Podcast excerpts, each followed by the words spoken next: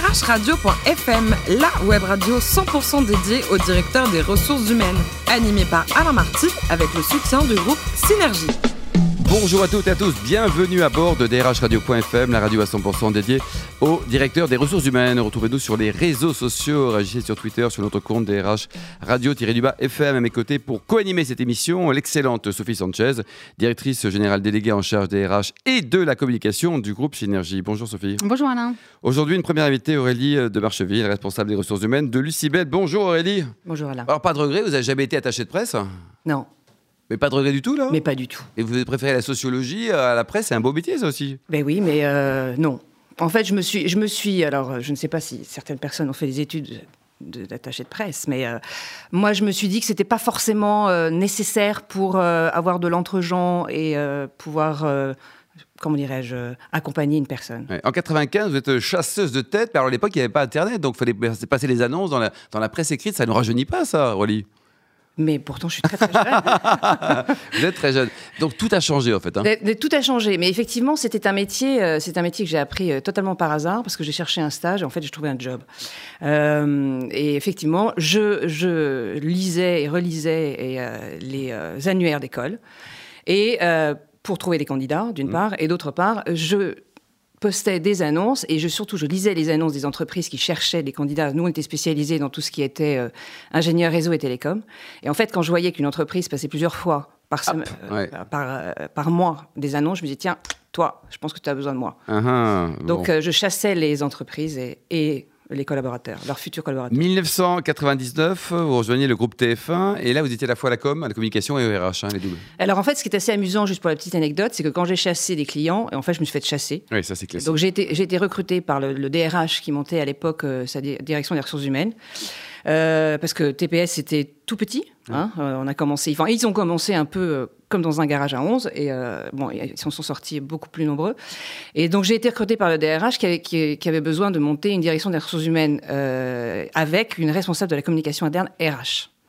Et je lui ai dit, et en plus c'est moi, c'est moi. Non, non, non, non, non. Je lui ai dit en fait c'était un ancien DRH pour lequel j'avais fait un stage quelques années auparavant. Et en fait quand je suis allée le démarcher, pour, euh, pour lui proposer euh, un contrat avec moi, euh, dans l'autre sens. Mmh. et il m'a dit, mais, mais je me souviens très très bien de toi et c'est toi qu'il me faut.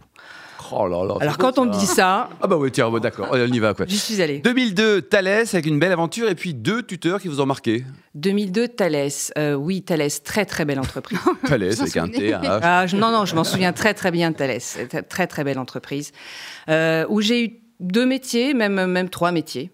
Euh, euh, mais les tuteurs, je, Les mentors, il n'y a pas des gens qui ont compté pour vous? Ah, si.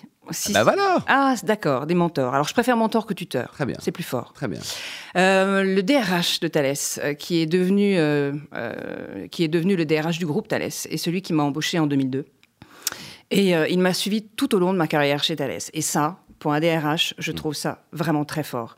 Euh, non pas parce que c'était moi, mais parce que c'est il y a une politique euh, de RH chez Thales, politique RH chez Thales qui est exceptionnelle parce que c'est people first.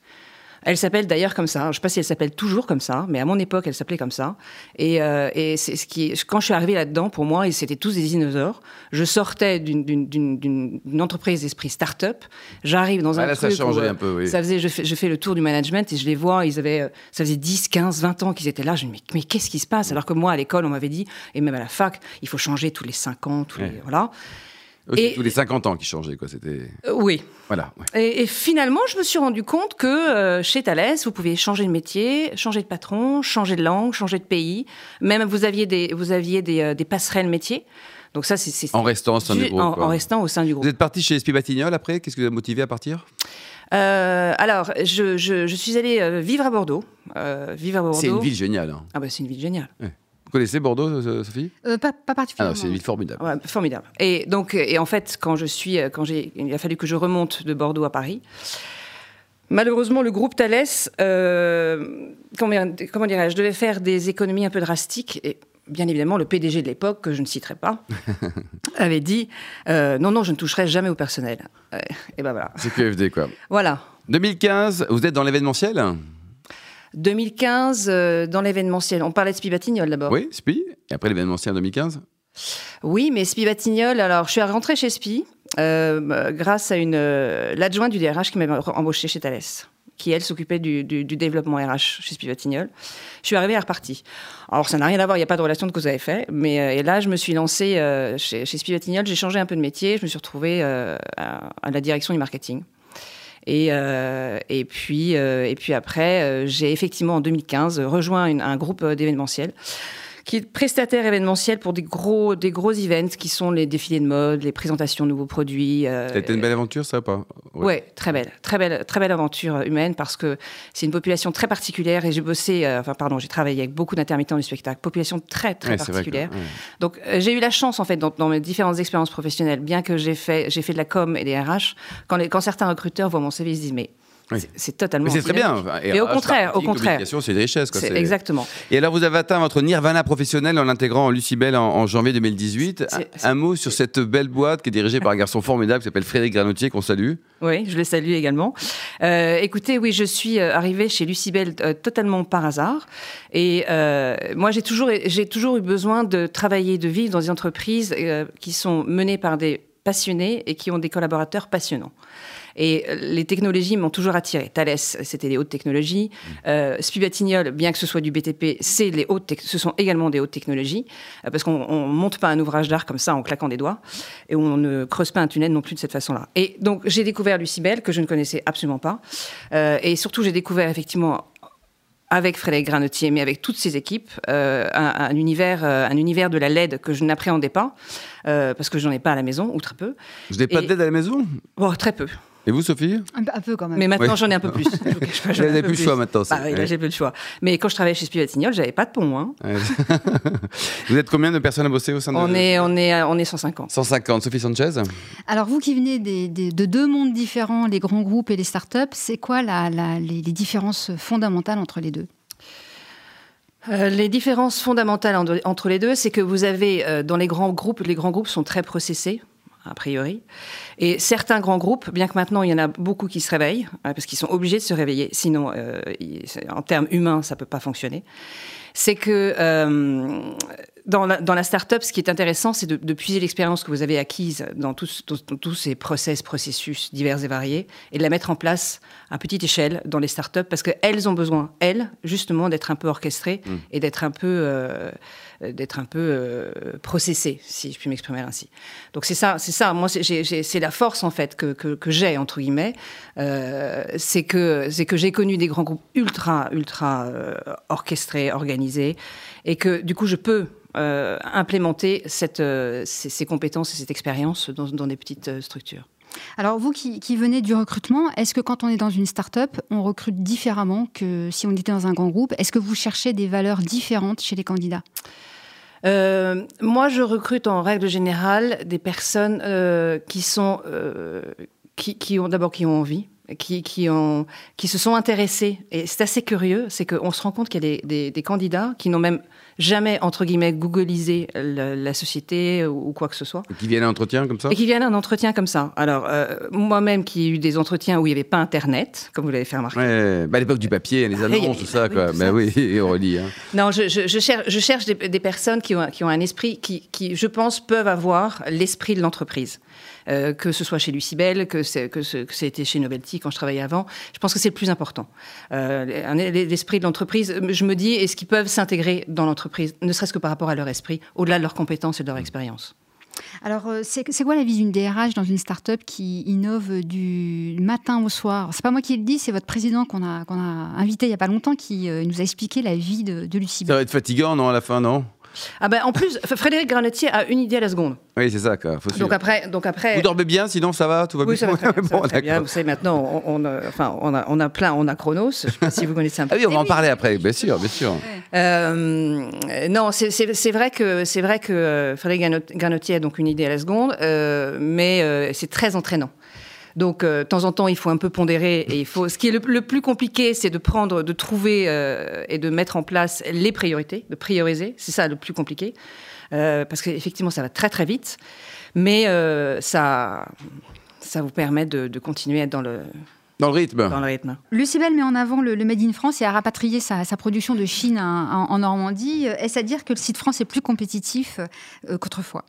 Est plus compétitif qu'autrefois, certainement. Mais au-delà de la compétitivité, je pense qu'il y a une notion de qualité très forte. Euh, je pense que c'est. euh, et effectivement, on, on- les, les prix, et les prix sont, restent les mêmes.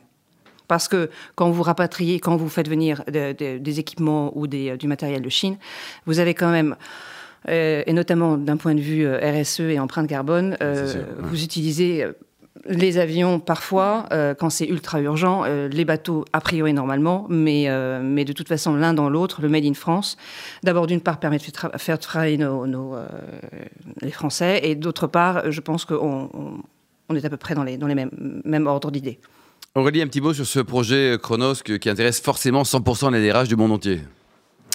Alors Chronos, alors d'ailleurs Chronos, je l'ai dans mon bureau. Ah, dire. Alors, qu'est-ce que c'est Oui, De- de- de- depuis, depuis quelques semaines. Euh, alors, euh, on est tous, euh, on est. Alors, je ne suis pas la meilleure pour parler de Chronos. Je, Pourquoi je, je tiens à le dire, bah parce que on, a- on a des, on a un directeur marketing. Ah, mais continuez, parlez de votre cœur, avec votre cœur, et en fait, on est tous soumis à ce qu'on appelle le rythme circadien, qui est le rythme de la lumière du jour. Et donc, Lucie Bell, et quand j'avais eu cet entretien avec Frédéric Granotti, m'avait expliqué Chronos, et je trouvais ça absolument génial. Je me suis dit, dingue de pouvoir reproduire la lumière du jour de 8 h du matin à 18 h le soir. Et qui s'adapte à chaque personnalité? Non, pas du tout.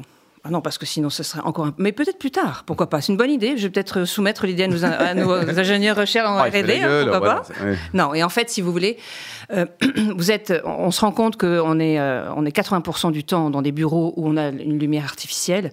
Et, et il est vrai que même, même si vous êtes près d'une fenêtre, euh, la lumière du jour a peu d'influence sur vous. Là, on a vraiment reproduit, euh, donc vous arrivez à 8 heures au bureau et vous partez à 18 heures et vous avez la lumière qui, qui croît, qui croît, puis après qui, dé- qui décroît. Et ça a une incidence. Moi, ça fait 15 jours que je, que je le. que Et vous êtes bien, là? Et ouais. Non, mais ça, de toute façon, je le suis dès- depuis le départ. Mais euh, et puis en fait, je sors de mon bureau de Chronos. Ça. Vous êtes rechargé, là, pour... Euh, totalement. Non, non. Et vraiment, ça, ça, ça permet d'a- d'apaiser et d'avoir une concentration. Et le fameux, le fameux, ré- le fameux moment, vous savez, où après le déjeuner, euh, on, Petit on coup de barre, pique- là. on- le petit coup de barre où on pique du nez. Bah écoutez, depuis 15 jours, je l'ai plus. Ah, c'est génial, ça. c'est- non, non, non, Bon. non, c'est- vraiment Et génial. vous, Aurélie, à titre personnel, vous adorez l'Inde et le yoga? Il y a un rapport entre l'Inde et le yoga ou pas? Bah, Bien sûr. Bah, Dites-nous alors.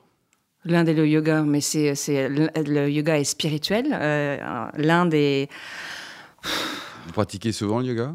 Tous les, euh, tous les jours. Tous les jours. quoi. Mhm. Donc Chronos plus le yoga, Alors, zénitude à alors- mort. Quoi. Et alors, côté cuisine, il paraît que vous êtes la championne du monde de la blanquette de veau. C'est vrai. Comment vous la préparez? Vous prenez une blanquette, prenez un veau. Comment ça marche alors? Expliquez-nous. Euh, non, je prends pas un veau et je prends pas une blanquette. Non, je, je vais chez mon meilleur boucher prendre mes petits morceaux de veau. Et euh, mais moi, je la cuisine à l'alcool. À l'alcool Eh oui, Avec modération, mais il y a un- beaucoup d'alcool Un petit, ah non, un petit verre de chablis. Ah, un petit verre de chablis, quoi. C'est tout ce que je Et ça donnerais. mijote longtemps ou pas C'est tout ce que je donnerais comme. euh, Bon, et enfin, côté musique, vous préférez la Traviata ou Marie Callas Ah, c'est compliqué, mon général, de poser cette question. Mhm. La Traviata. Merci à vous, Aurélie euh, de Marcheville. Je rappelle que vous êtes la responsable des RH de Lucibel. Merci également à vous, Sophie Sanchez, directrice générale déléguée en charge des RH et de la communication du groupe Synergie. Retrouvez tous nos podcasts et actualités sur notre compte Twitter et LinkedIn des RH Radio, tiré du bas FM. On se retrouve jeudi à 14h pour une nouvelle émission. DRHradio.fm vous a été présenté par Alain Marty avec le soutien du groupe Synergie.